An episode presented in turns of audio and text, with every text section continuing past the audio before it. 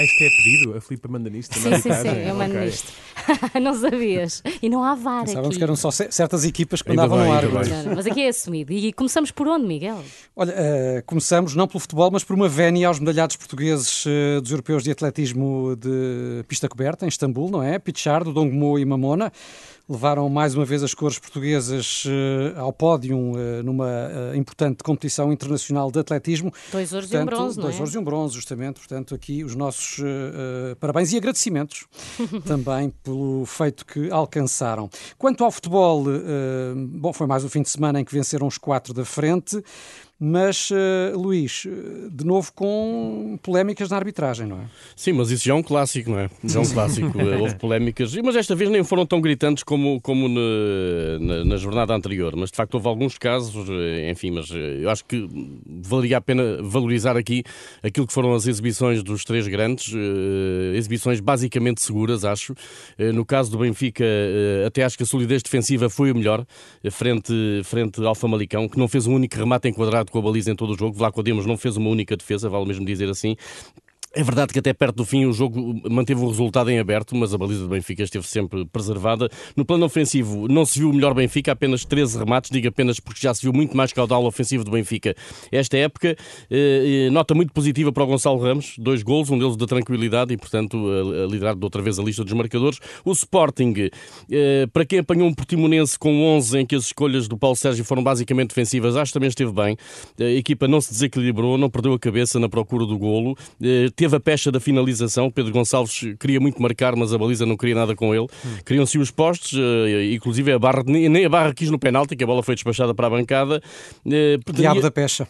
é, exatamente. Uma nota muito elevada para o Paulinho.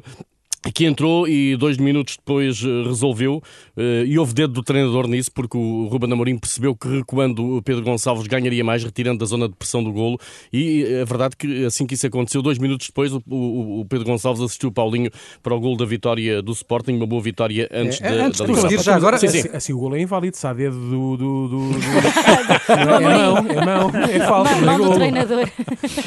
Mas antes de prosseguires para, para o Porto, eh, e eventualmente para o Braga também, eh, já agora metemos aqui na conversa também o Rui Tovar, não é? Muito bem. bem. Presença eh, insubstituível na nossa tertúlia eh, e, e podíamos olhar aqui para a questão do Paulinho, que é uma espécie de anti-herói no Sporting, não é? Um jogador relativamente pouco carismático, mas que lá vai faturando. Eu não percebo. porque- Ninguém percebe. Porque é que, não, Porque é que ele marca pouco ou porque é que é pouco Não, carismático? porque é que é tão eh, Discreto. criticado? Não, eh, criticado. Eh, já aqui falámos sobre o Paulinho e a sua importância no futebol do Sporting, porque foi ele o autor do título de campeão. Eh, e como as coisas andam, eh, o Sporting, eh, vamos falar disto algum mais tempo, mais algum tempo, né? mais um ano ou dois, se calhar, porque de facto o Porto e o Benfica estão, estão mais fortes e onde estar mais fortes, porque vão entrar na Liga dos Campeões direto e têm mais, eh, têm mais dinheiro. E o Sporting sempre teve uma propensão para gostar às vezes de jogadores que não são tão ahm, goleadores, eh, tipo o KPL, o Vukcevic, o Romagnoli, jogadores que são atraentes do ponto de vista eh, de artístico, eh, da bola no pé, mas depois que não resolvem. O Paulinho, de vez em quando, resolve. E já resolveu um campeonato. Bem, e ontem com nota artística, não é? Exatamente. E eu acho, um. eu ah, acho que, que há jogadores que podem ser, obviamente, patinhos feios, né? O Éder é um caso flagrante Uhum, do, nosso, do nosso contentamento, mas durante muitos, muito tempo foi do nosso descontentamento. Portanto, é bom valorizar esse tipo de, de jogadores e não deitá-los abaixo quase sempre.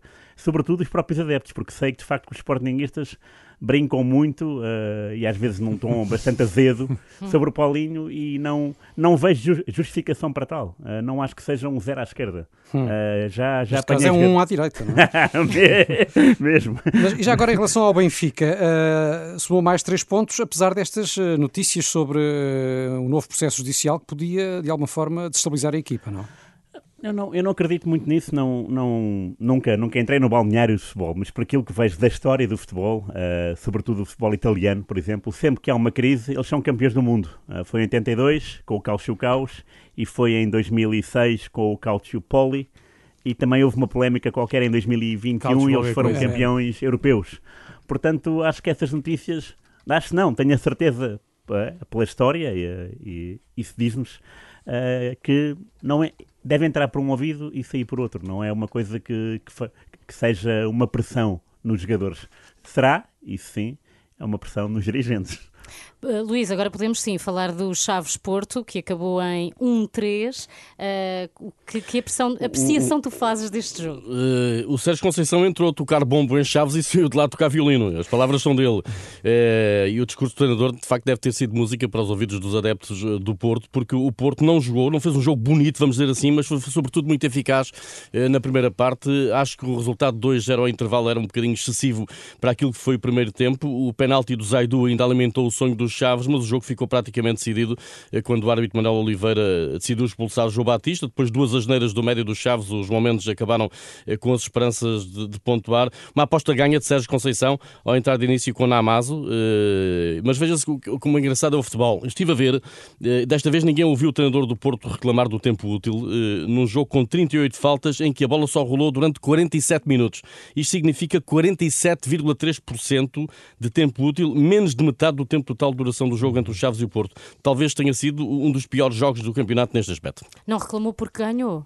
Pois, mas isso já é uma pergunta para lhe fazer a ele. Mas de facto, mas repara, repara bem que foram, foram 47 minutos de jogo em Chaves, não mais. E, e, o Porto tinha também muitas baixas, Rui, e mesmo assim não se ressentiu. Sim, não, uh, e ganhou, como, como subscreve o Luís, uh, ganhou bem, sim. Foi um jogo assim, assim, uh, insonso. Aliás, o Porto está numa fase uh, algo cinzenta em matéria de, de, de exibições. Uh, tem de, de porque para a semana vai, vai apanhar o Inter e é, é importante que jogue de outra maneira. Uh, mas todos os, os, os, quatro primeiros classificados fizeram exibições algo inconstantes, mas ganharam. Isso foi, tornou o futebol português também, um, nesta jornada, um futebol assim assim. Quando não há surpresas, ficamos sempre. Exatamente. Há, há semanas assim. É? há semanas é verdade, assim. É verdade. Entretanto, a Inglaterra, goleada histórica do Liverpool uh, na Premier League, 7-0 sobre o Manchester United, clubes que estavam precisamente em sentidos opostos. Mas isso é uma surpresa. Em crescendo. E o Liverpool cá muito para baixo na tabela. Eu deixo esta para o Rui. Ficou, achas que o, o efeito casa aqui pesou mais do que tudo? Foi um, foi um resultado histórico, mas eh, se formos ver resultados deste século, e pronto, são só 22 anos, uh, já houve. Uh, tem a ver com, com a cultura, pelo menos eu entendo assim. Uhum. Uh, o Arsenal já apanhou de 8 a 2 no campo do Manchester United, o Mourinho, do, o Chelsea do Mourinho já deu 6-0 ao Arsenal do Wenger. Portanto, são todos resultados extraordinários que em Portugal não se vê. Uh, o Benfica perde 3-0 em Braga e é um ai Jesus, não é? Mas lá bate lá com é muito tipo mais força. Patins, é, lá bate com muito mais força. Resta saber como é que vai reagir o United, que há uma semana ganhou a taça da Liga, agora leva 7. Uh, ah, já houve clubes que levaram 7 e foram campeões, Benfica, não é? 87. Uhum. Uhum. Já, houve, já houve o Feyenoord que levou 8-2 do Ajax, Feyenoord, do Cruyff e do Gullit. O Cruyff, uh, já em, em pós-reforma, e o, e o Gullit, uh, novato, e mesmo assim o Feyenoord foi campeão depois disso. Portanto, são, são exemplos que podem, que podem animar o Manchester United. Claro que o Manchester United, nesta altura, já não tem pretensões de ser campeão. Uh, poderia ter se ganhasse em Liverpool.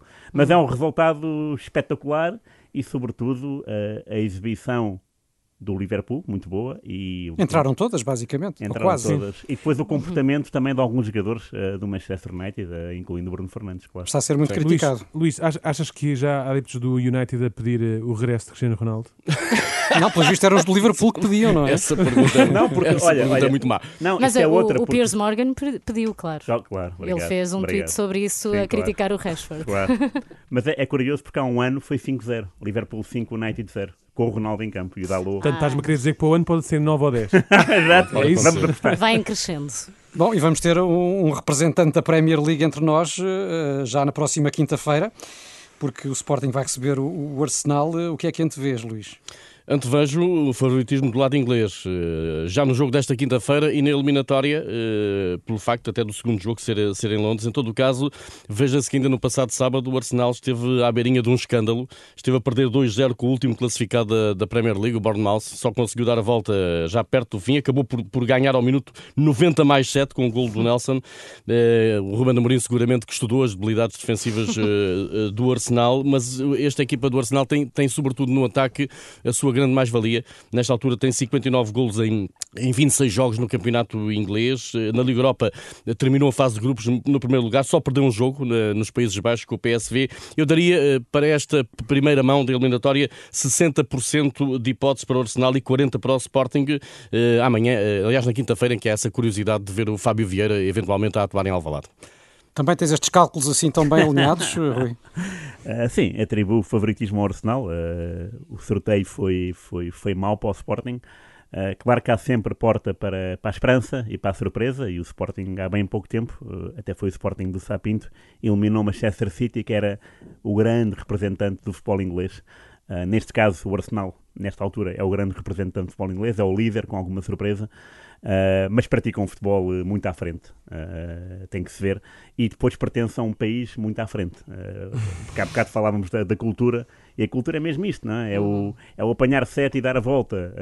há equipas que, que apanham e que não se voltam oh, Rui, já agora lembrar esse empate do Sporting em Londres com o Arsenal, com o Tiago Fernandes o Tiago no Fernandes, é verdade. Sim, sim, sim, é verdade, é verdade. Mas, Diz, não, desculpa. eu ia dizer que antes disso e para termos tempo ainda para tudo o que, o que queremos falar, temos Liga dos Campeões claro. amanhã, Benfica Clube Bruges, uh, o Bruges que está numa má fase no, no, campeonato belga, o Benfica já segue em vantagem. Luís, uh, o que é que prevês para este jogo? Depois do 2-0 em Bruges, acho que seria uma, uma, surpresa tremenda se o Benfica não passasse esta eliminatória. Não é só a vitória do Benfica na primeira mão, é que o Benfica depois dessa vitória continuou a ganhar e o Bruges continuou instável. Ganhou, empatou e perdeu na passada sexta-feira, foi derrotado por 3-0 no terreno do Ostende, que é só o terceiro a contar do fundo da tabela na Liga Belga. Eh, de facto, a equipa de Scott Parker eh, não está nada bem. Favoritismo do Benfica, desde que entre focado e intenso, como nos deixou perceber o treinador Roger Schmidt. 90-10, dirias? Uh, não, eu diria 99-1. Aí, concordas, Rui? Sim, uh, o Benfica não é, não é uma questão de ter o, o queijo e a faca na mão. Uh, o Benfica já comeu o queijo e já guardou a faca. já não é preciso. Em princípio, acho que é essa. Já guardou o canivete. Já não precisa de, de voltar a tirar a faca. Muito bem, a partir desta esta semana temos espaços de autor. O Daniel vai retomar o seu insólito da semana. O Luís, o Luís vai estrear o azarado da semana e depois o Rui, por fim, apresenta o derby da semana. Vamos lá, Daniel. Qual é o Imagina, só não falta nos nomes. Não falta, não falta. Não, não, não. não. Tudo da semana. É, é para, é, é para as pessoas não pensarem que é da semana passada, claro, exatamente. Claro, ainda Pronto. está no prazo. É, vamos aqui um dos que interessam. Há, há, há, de facto entidades que se dedicam a estudos que realmente me, me chamam a atenção. E então houve uma sondagem que foi feita aos, aos adeptos dos 20 clubes da Primeira Liga em relação a quanto bebem em média nos dias de jogo. Ok? Quanto é que eles bebem? Num universo de quase 18 mil pessoas, os que mais bebem, que eu não sei se alguém quer arriscar, não. Na os que mais inglesa, bebem é? são os. São, não, quem, Ou em hectolitros. não, ele quer em, saber em barris. quais os adeptos que bebem mais. mais. São os holandeses, não? São os do Chelsea. Não, não, não. Isto ah, dentro da, da, Premier League. Só da Premier League. Só da Premier, Premier League, League okay. Luís. Uh, portanto, são os do Chelsea. Curiosamente, a equipa que mais investe em Inglaterra encontra-se agora num modesto e decepcionante décimo Mas tem mais lugar da Premier League. Pronto, pode ser por isso. Ele, cada adepto do Chelsea, consome em média 6 pints, o que equivale a 3 litros de cerveja em dias de jogo. Seguem-se os adeptos do Liverpool e do, e do Leicester, com 5 pints cada um. Portanto, não sei se estão a ver aqui a tendência, não é? Liverpool e Leicester também estão com prestações muito fraquinhas, tirando o Liverpool este fim de semana, que realmente deu aqui 7-0. Uh, uh, por oposição, os adeptos do Arsenal, do Fulham e do Southampton são os que menos bebem dia de jogo, com uma média de uma caneca por pessoa. É estranho, o Fulham dir-se-ia que bebiam muito. Não? É? Pois, olha. Olha, achei. achei isso, Fulham. Branco tinto, não é? Muito Fulham. Bem, muito bem. Uh, recordo que os Gunners, os Gunners lideram a classificação e o Fulham de Marco Silva também está a fazer um campeonato bastante positivo. Portanto, a única exceção aqui é o Southampton, que está em penúltimo, e ainda assim estão a beber pouco aparentemente. Portanto, há aqui uma tendência, não é? Quanto pior está a equipa, mais os adeptos bebem. À exceção do Southampton, não sei se haverá por estes sítios alguma, uh, alguma lei em vigor de lei seca, não sei se. Não sei é só pint sem álcool ali. Ou então, depois deve, deve, deve, ser isso, deve ser isso. É o insólito. O azarado da semana, Luís. É um brasileiro nascido há 27 anos em Teófilo Otoni, município do interior de Minas Gerais. Chama-se João Batista e ah. é avançado dos Chaves. A minha escolha tem obviamente a ver com o jogo de, desta semana. Ao minuto 57, o João Batista foi atingido pelos pitons eh, da bota do Gruites, médio do Porto. O árbitro Manuel Oliveira viu a falta ao contrário. A bota mostrou... que estava calçada, imagino. viu a falta ao contrário, mostrou o cartão amarelo ao desgraçado do João Batista e ao minuto 74, mesmo João Batista ia na perseguição ao Otávio, quando este foi derrubado sem falta pelo Bruno Langa, que é companheiro da equipa do jogo. O árbitro mostrou indevidamente o segundo cartão ao Langa foi certamente avisado pelo vídeo-árbitro que a expulsão era injusta, retirou o amarelo ao Langa e a quem o foi dar? Ao Jô. Ao Jô Batista, que acabou por tropeçar no Otávio quando este já estava a cair. Exato. De maneira que o desgraçado do Jô recebe o prémio azar da jornada. Foram dois amarelos e uma expulsão por duas faltas que não cometeu. Estava no sítio certo, mas com o árbitro errado. E esta, esta, não, eu, não sabes, Luís. O Jô depois chegou ao de estacionamento e tinha uma multa no carro. o homem aconteceu-lhe de tudo. Pobre Jô. Não, mas é que o, o, próprio Langa foi dizer ao árbitro: Olha, não fui eu. E, e possivelmente disse foi o meu colega. Não, essa parte é, já não sei. Essa parte já não sei. Rui, derby da semana é qual? Ora bem, derby da semana, toda a gente sabe que o Alentejo é mágico, uh, tem pessoas eh, de muito valor e este fim de semana foi uh, Lusitano 0, Juventude 1, de Évora. Uhum. Antes do jogo houve uh, Porco do Espeto, uh, Porco Gosto. 0. Lindo. Porco 0. Adeptos uh, muitos. Não, Espeto 1. Espeto 1. Uh, um jogo à chuva. Foi o último derby uh, no Campo da Estrela, uh, portanto teve, um, teve uma razão sentimental e foi um jogo vibrante por isso mesmo, porque concentrou toda uma cidade e o jogo acabou às 5 e eu sei de fonte segura e fonte que não Estiveste lá, portanto. Não estava seca. não, não, não, não, não. Tem um amigo no Alentejo. Exatamente. Eu tenho, tenho amigos, amigas, muito bom. E, e ele garantiu-me que uh, onde estava a decorrer o Porto no espeto antes do, antes do jogo, depois do jogo, duas horas depois, ainda lá estavam adeptos das duas equipas em, amena conversa em amenas conversas. Isto é que de facto é que é o E foi jogo de casa cheia, tanto quanto sei. Eh, sim, sim. Rui. Foi sim, jogo de casa cheia como nos tempos antigos dos, sim, dos velhos sim. derbys. Não, e houve, houve uma coisa com muita graça, porque choveu o tempo todo e então havia guarda, havia guarda-chuvas, que é uma coisa que já não há. Já não se permite. Nos, no, estádios, nos é? estádios grandes não Mas há. Lá, sim, há. Mas se há porco no espeto, porque é que não há de haver guarda-chuva? se podem entrar com porco, não é? Até para a semana, Até está feito.